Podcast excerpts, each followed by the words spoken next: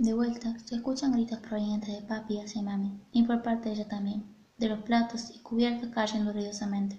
Tengo miedo y trato de esconder más adentro de las sábanas que debajo de mi cama. Quiero que mami venga pronto. Tengo mucho miedo, pero ella me dijo que me escondiera y no saliera del cuarto. Cierro mis ojitos rápidamente y los mantengo así cuando escucho en el pasillo los zapatos de papi pasar aceleradamente arrastrando algo. Se cierra una puerta, todo está silencioso. Logro dormirme. De repente, siento algo moverse en el cuarto. Trato de quedarme quieto. Parece que hay un monstruo cerca. Bebé, soy mamá.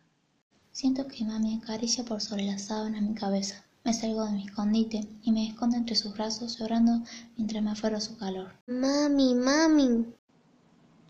Shh, tranquilo, cariño, ya pasó, ya pasó.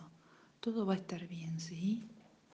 Me susurra mientras me arropa entre sus brazos y nos lleva juntos hasta la cama, cubriéndonos con las sábanas y pasándome mi osito Teddy.